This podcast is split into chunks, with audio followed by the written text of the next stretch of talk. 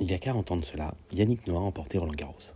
C'est peut-être un détail pour vous, mais pour moi, cela veut dire beaucoup. La veille, c'était le mariage de mes parents. 40 ans. Si je suis ravi pour qu'ils aillent bien l'un et l'autre et l'un avec l'autre, je suis pour le moins inquiet pour le tennis français. Cette année encore, il n'était pas question de vainqueur, de finale, ni même de seconde semaine pour les joueuses et les joueurs de tennis français. Pas de surprise à la Gaston, pas de confirmation à la Garcia, rien. Au bout du troisième jour, alors que nous disposions du plus grand contingent de joueurs, tous avaient disparu. Si certains ont eu la malchance de tomber contre des têtes de série, aucun n'a surperformé par rapport à son classement ATP une fois de plus. On peut rire, et certains ne s'en sont pas privés, des malheurs des joueurs tricolores. On peut aussi s'interroger pour tenter de comprendre ce mal français.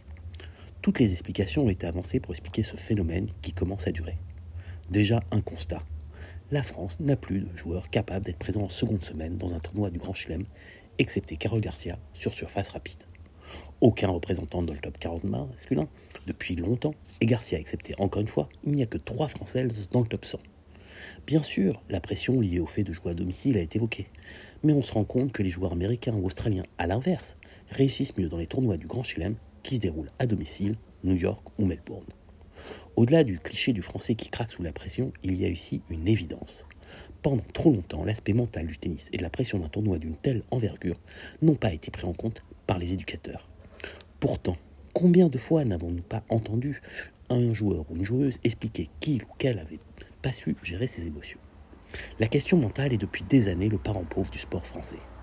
Parce que nous avions d'excellents professeurs, dûment formés, nous ne pensions que technique et physique, et ce n'est que quand le mental lâchait que la psychologie entrait en jeu. Sous l'impulsion du nouveau directeur technique national, l'ancien joueur Julien Escudé, un plan a été mis en place pour que ce sujet ne soit plus tabou. Mais on sent que la culture de la Fédération française de tennis est avant tout de se concentrer sur la technique. Aussi, aujourd'hui, malgré Ronald Van Hache, malgré Arthur Fils, je crains que mes parents ne doivent attendre leur noce de chaîne avant que Noah ne connaisse enfin son successeur.